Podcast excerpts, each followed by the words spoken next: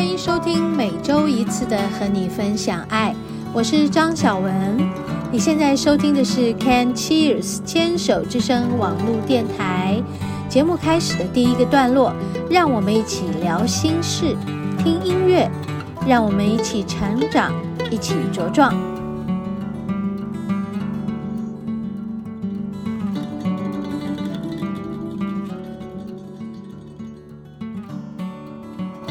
欢迎收听今天的和你分享爱，我是主持人张小文。嗨，我们又要来聊聊天喽。嗯，大家这个礼拜都过得如何呢？好像今天的天气特别的凉爽哦。我今天是在礼拜一录音的，现在已经是傍晚时分了哈。在这个我们家的垃圾车来之前，我赶快跟大家把这一段音录起来，免得待会儿呢那个垃圾车又来跟我们凑热闹。我常常都要在录音的时候去跟大家说：“哦，这是我们的背景声音。”我最近也在录制我的这个《光的疗愈》这本书的 Podcast 啊。我已经录好了，在这里跟大家预告一下，可以请大家就上这个 Firstry 哈，或者是这个 Apple Podcast，呃，或者是这个叫做 Spotify，好，那呃 YouTube 也会上去哈，YouTube 也已经上去了，但是没有录影的，就是录音的录音档，欢迎大家，光的疗愈，欢迎大家上来收听。嗯，这本书已经出了两年了啊，二零二零年的十月出的。那我后来有跟出版社商量，我说我这本书不知道有没有有声书可以可以这个附带，他们说没有。那我说那我可以自己录嘛？他们就讲说，那你要用另外一种方式，不要用这个一字一句不漏的这样子把它录下来，好像这样就会有版权的问题。好，我说好，所以我就说，那我就用一种聊天讲故事的方式，把我的 podcast 录下来了，光的疗愈的 podcast。所以现在就欢迎大家，我们已经上传了大概有十三集，这十三集里面呢呃，有大部分都是以光的疗愈的这个一些章节。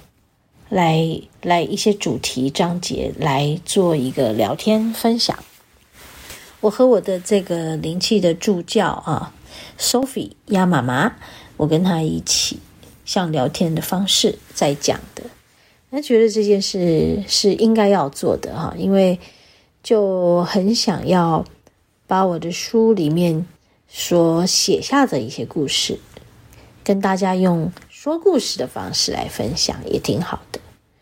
好，而且在过去出书的那段时间，因为疫情的关系，所以也就没有比较多的分享会跟新书发表会啊，只做过第一次，然后有另外一次是在我的店里做的分享会啊，其他时间就是呃就在脸书上分享了，或者是有一些嗯一些。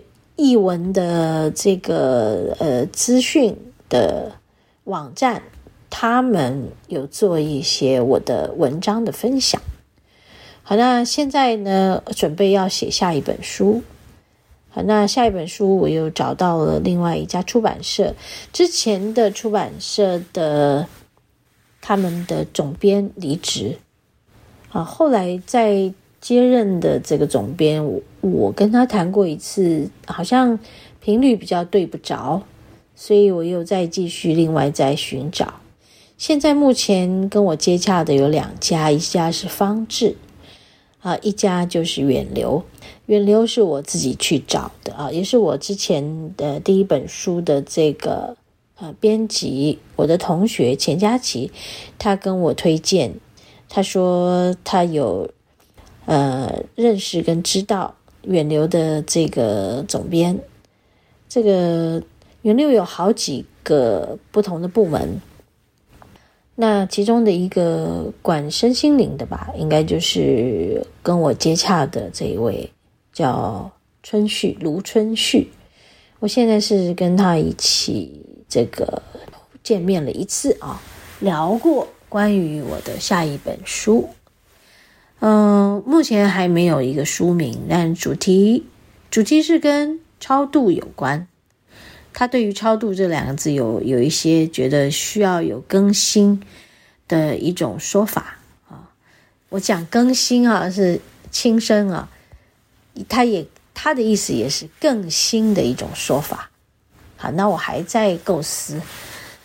反正我是一个对文字比较不容易掌握的人，因为我过去就是在文字这一方面的这个概念比较差。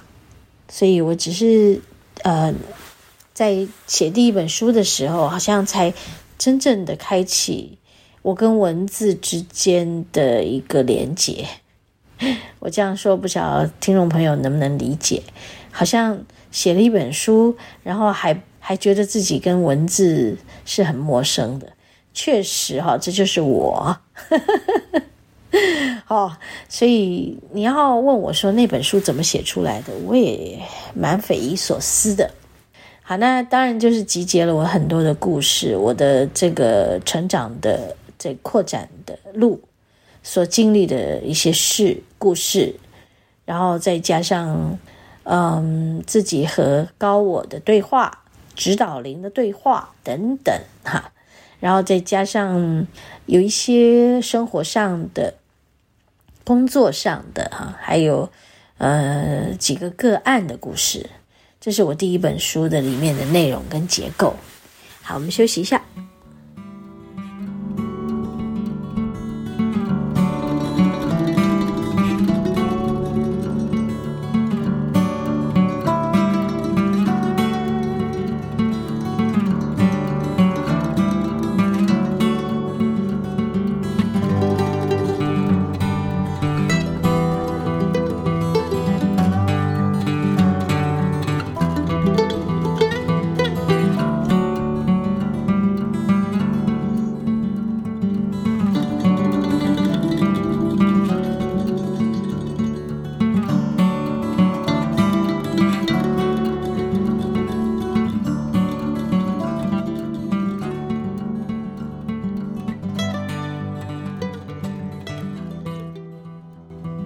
那我们现在就再继续聊到说，嗯，接下来下一本书呢，我正在准备交出这个书的主题跟大纲啊，那还在想超度，超度也就是一个叫做超越跟度化，超凡啊，跟什么呢？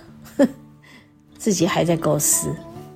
超凡也不错哈，啊，觉得是我们现在的地球跟过去的地球已经超越非常的多了吧？大家有没有觉得，嗯，好像进展很快的样子？